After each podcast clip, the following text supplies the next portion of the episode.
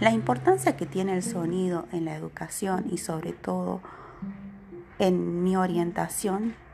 es fundamental porque mi orientación es trabajar con, alumnos con discapacidad visual, los cuales necesitan y precisan desarrollar el sentido auditivo y por ende se trabaja mucho lo que es este sentido y lo hacemos a través de sonidos, de diferentes tipos de sonidos, el reconocimiento de los sonidos, clasificación de los sonidos. Eh, también cuando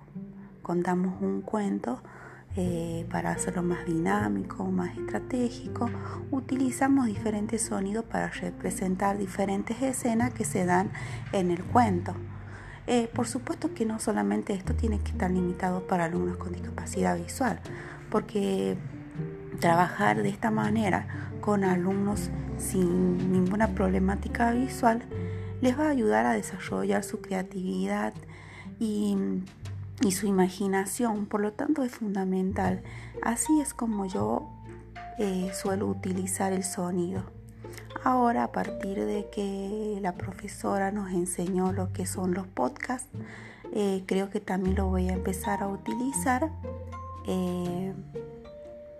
para que mis alumnos puedan escuchar eh, la temática que sea necesario que ellos escuchen.